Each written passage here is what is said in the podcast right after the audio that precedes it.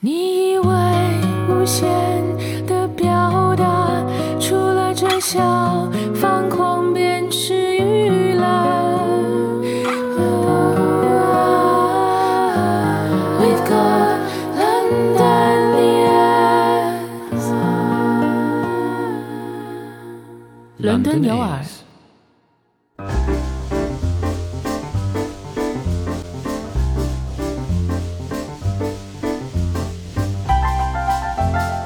Such a jolly tune， It is indeed. 听着这首歌，伦敦有耳的开场，我们都情不自禁摇头晃脑。今天是圣诞节，It's Christmas today。 It also is indeed. And you're listening to London Ears. Special Christmas festive special special special. Uh, I heard that I read on the radio that it's too laid back, Christmas time, too relaxing. I heard on the radio there are 14 million people on the road, either going home or driving to shop or something. Well, yesterday, so. In other words, don't go outside. It's not safe. You will get stuck somewhere and you will spend Christmas on the side of the road in a traffic jam eating a sandwich you found on the floor. 所以没有什么事情的话，就待在家，别出门了。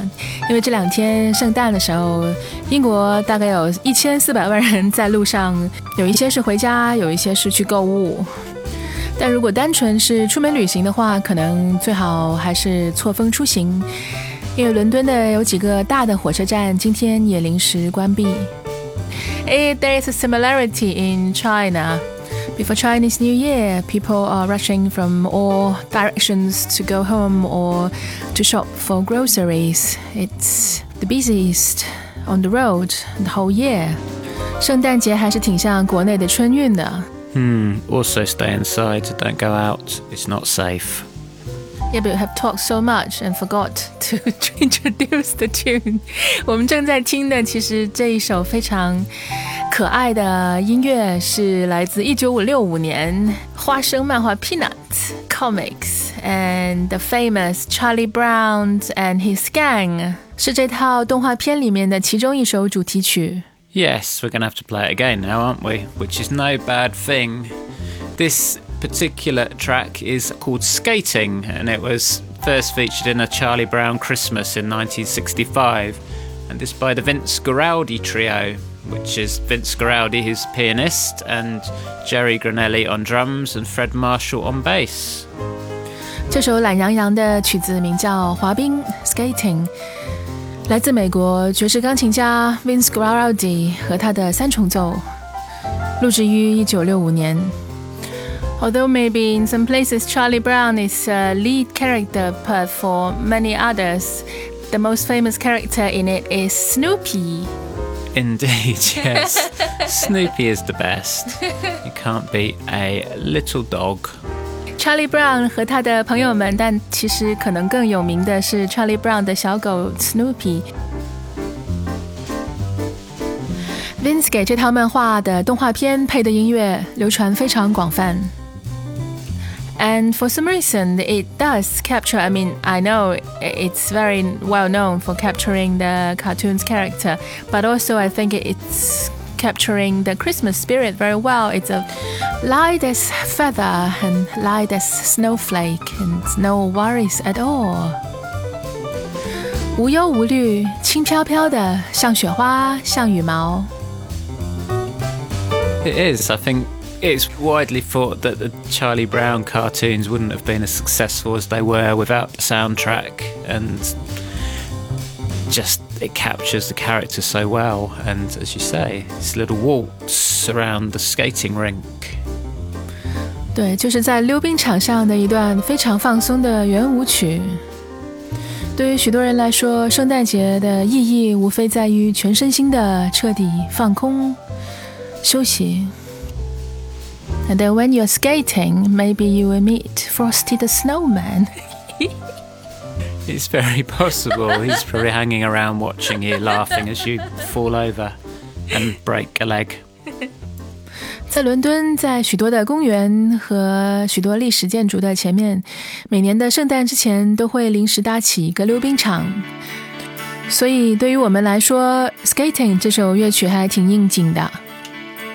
现在出来的第二首歌同样是一首应景的歌曲，但是这个版本却并不是那么的传统。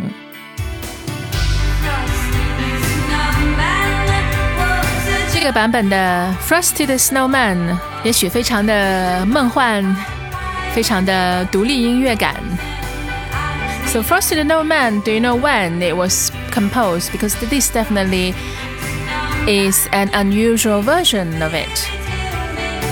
I can tell you about this version. this is a version by the Cocteau Twins. Came out on a EP in 1993 called Snow, which didn't so much as have Christmas songs on it because apparently they were dead against doing Christmas songs, but they wanted to do generic winter songs. So this one, Frosty the Snowman, and I think Winter Wonderland was also featured on it. 这首着名的圣诞歌曲 录制于一九九三年，是由英国的一对着名的梦幻流行组合 Cocteau Twins。但是最初的版本是录制于一九五零年，同样是来自一个电视卡通片。所以 the original version of Frost the Snowman was also from a TV program, a cartoon. I see. And what cartoon was that? Frosty the Snowman. Oh, I should have guessed that. And when did that come out then? When was that first it's thing? 1950, and 歌名和卡通片的名字是一样的，就是 Frosty the Snowman，一位叫做 Frosty 的雪人。I want to see that version now. Yes, you should. We'll have to look for that and watch that later today. 对，圣诞节大家在家就会像可能过春节一样。一年的辛勤劳作之后，给自己一个奖赏，什么都不做，就在家庭聚会之后，躺在沙发上看电视。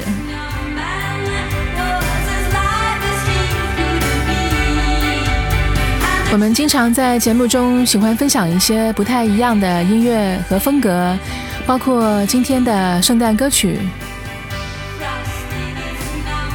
接下来的一首同样是经典的旋律，不一样的演绎。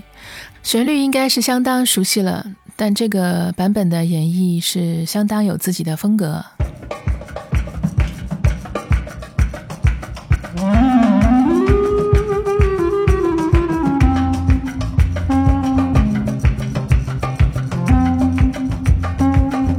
这一组乐队，我跟 Justin 都很喜欢，在过去的节目里面也。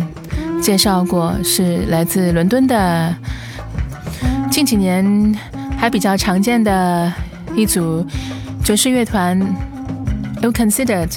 前几年他们出过一张圣诞专辑，然后这张专辑里面的其中就收录了这一首《平安夜》，但其中他们将整个调性都换掉了，听上去有点中东的味道。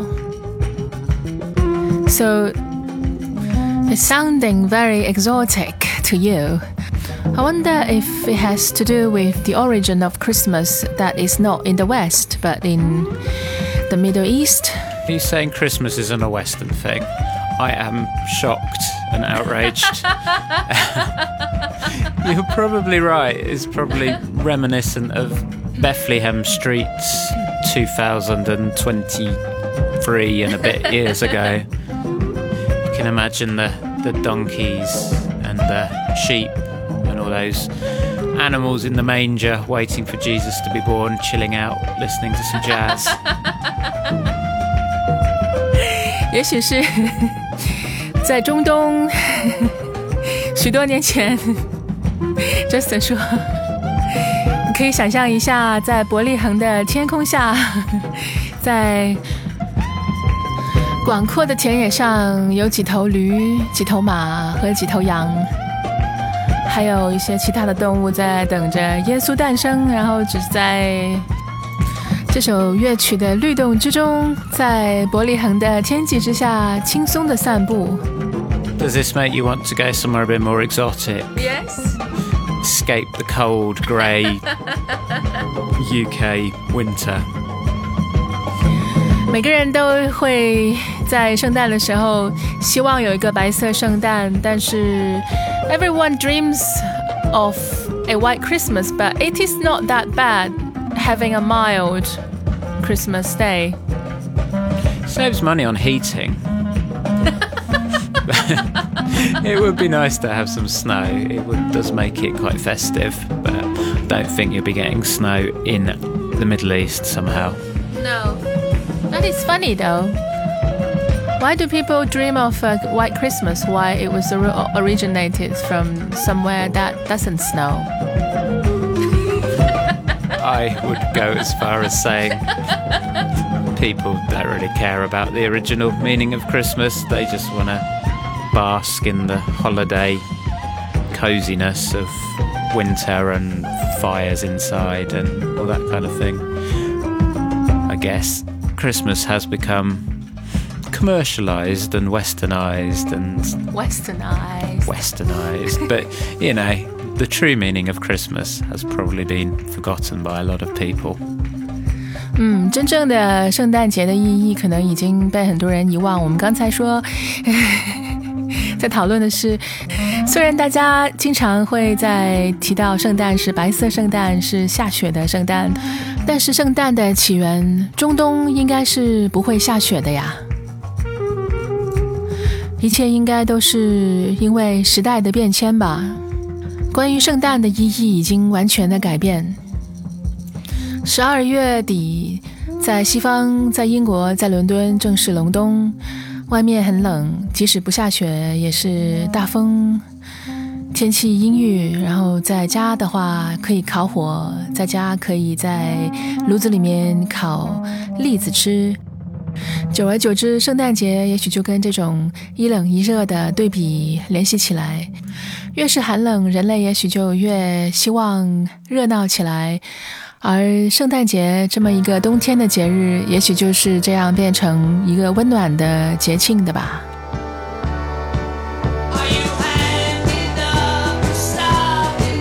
And now firmly back to the Western world. we have Slade with Merry Christmas Everybody, which was a, a single released in 1973. Um, was their final number one single in the UK. Which was, I guess, a good way to go out on that. I think in 2012 it had sold over 1.3 million singles alone in the UK, so it's done pretty well over the years. 这首是非常的西方的，来自英国的乐队 Slade 一九七三年的榜首单曲《Merry Christmas Everybody》。 直到二零一二年，这首单曲还卖了一百三十二万张，在英国。这是 Slay 在解散之前最后一首最成功的单曲，然后每一个圣诞节直到今天都是英国电台里面最常见的圣诞歌曲之一。I think along with Last Christmas and all that. And but I think this one is my favorite among all the most popular Christmas songs.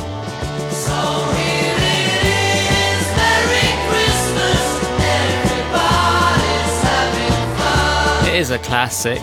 It's just so jolly and happy and positive. You can't really dislike it, can you?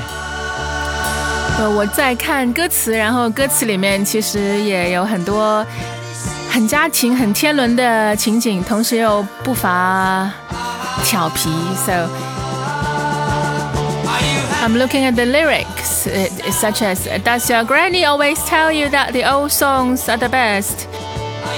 祖母有没有经常告诉你老歌是最好的呀？类似这样的歌词。it evokes the warmth of the family, but it also has very naughty ones. It's like, what will your daddy do when he sees your mama kissing Santa Claus? Oh, divorce at Christmas. Not a pretty sight. But I guess that's that's the Western Christmas thing is family, isn't it? It's a time for family and all being together and cozy and warm. I guess a bit like Chinese New Year in that respect. Well, Chinese New Year doesn't have 你爸爸看到你妈妈亲吻圣诞老人会怎么想 that sort of thing. So We've got Santa. You should have Santa. New Year Santa or we've some. got lions and dragon. So probably your mama is not going to kiss lion or dragon. That could end badly. so, It's only just begun. Look to the future now. 歌词里面还有点励志，像 看向未来吧，一切只是开了个头而已。it is. And this was London Ears, and I was Justin, and I will wish you a Merry Christmas. Happy Christmas，大家圣诞快乐和新年跨年快乐。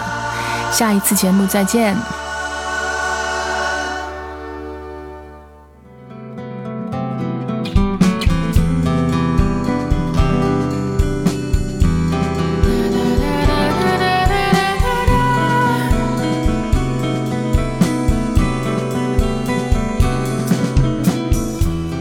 This is London Ears.